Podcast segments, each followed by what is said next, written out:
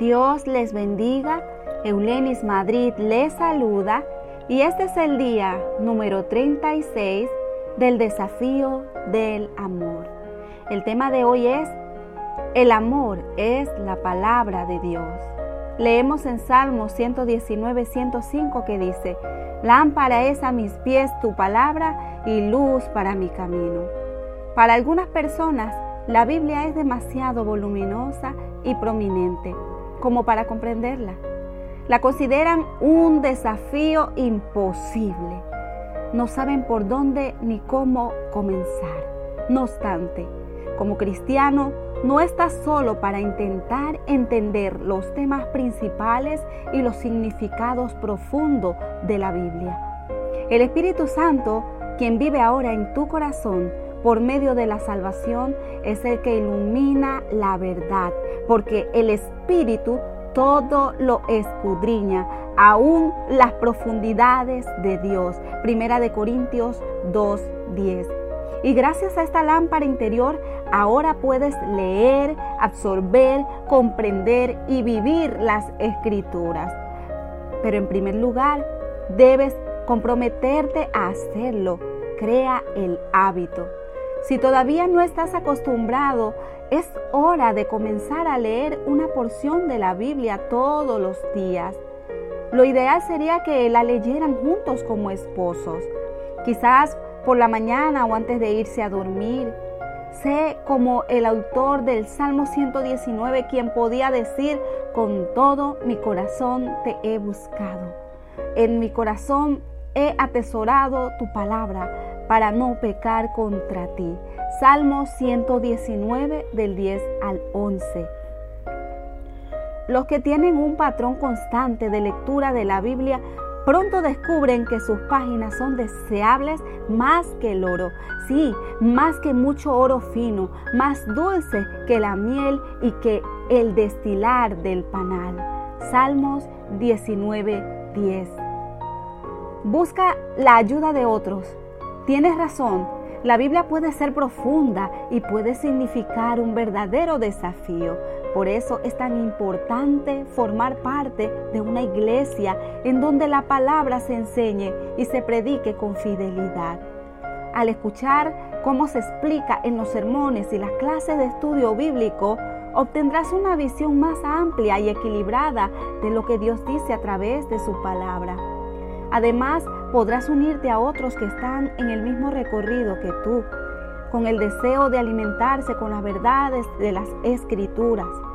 Persiste en las cosas que has aprendido y de las cuales te convenciste, sabiendo de quiénes las has aprendido. Segunda de Timoteo 3:14. Vívela.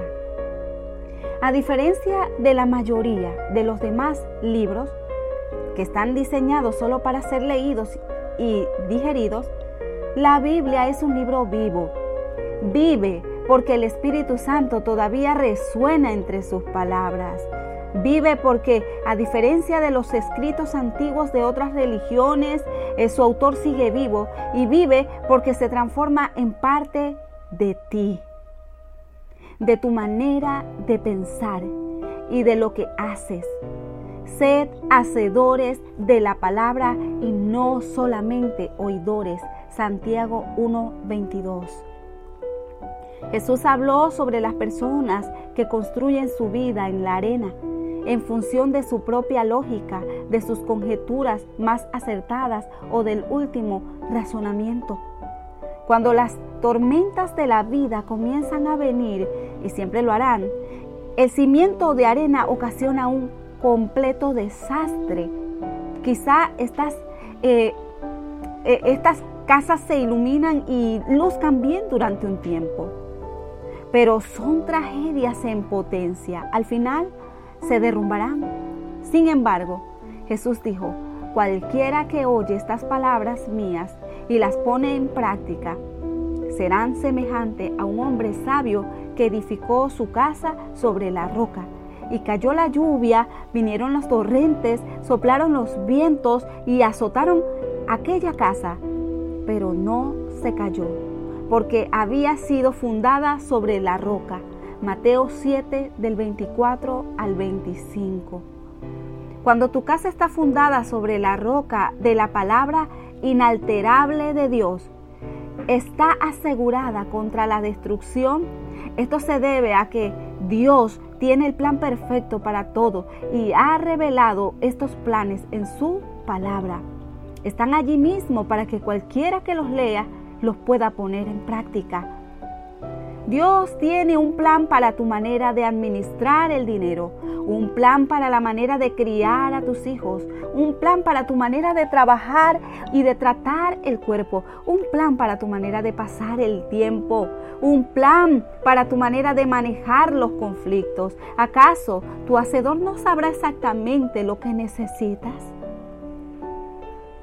Sí, esto de leer la Biblia en forma regular te resulta eh, pues nuevo, te sorprenderá la rapidez con la cual comenzarás a pensar de otra manera y con la mirada puesta en la eternidad. Y si de verdad quieres establecer estrategias de vida basadas en la manera que tiene Dios de hacer las cosas, Él te guiará a conectar lo que lees con la manera de aplicarlo es un viaje esclarecedor con descubrimientos constantes. Cada aspecto de tu vida que sometas a los principios de Dios se fortalecerá y será más duradero con el tiempo. Pero cualquier parte que no le entregues al intentar hacerlo por tu cuenta se debilitará y con el tiempo fracasará cuando te golpeen las tormentas de la vida. A decir verdad, Quizás sea el área que acelere el desmoronamiento de tu hogar y tu matrimonio. Las parejas sabias construyen sus casas sobre la roca de la palabra de Dios. Han visto lo que pueden suceder con la arena. Saben qué significa no tener una base sólida y que los cimientos se venzan. Por eso debes decidir construir tu vida y tu matrimonio sobre la roca sólida de la Biblia. Luego puedes planear un futuro más sólido sin importar cuán recia sea la tormenta. Bendiciones.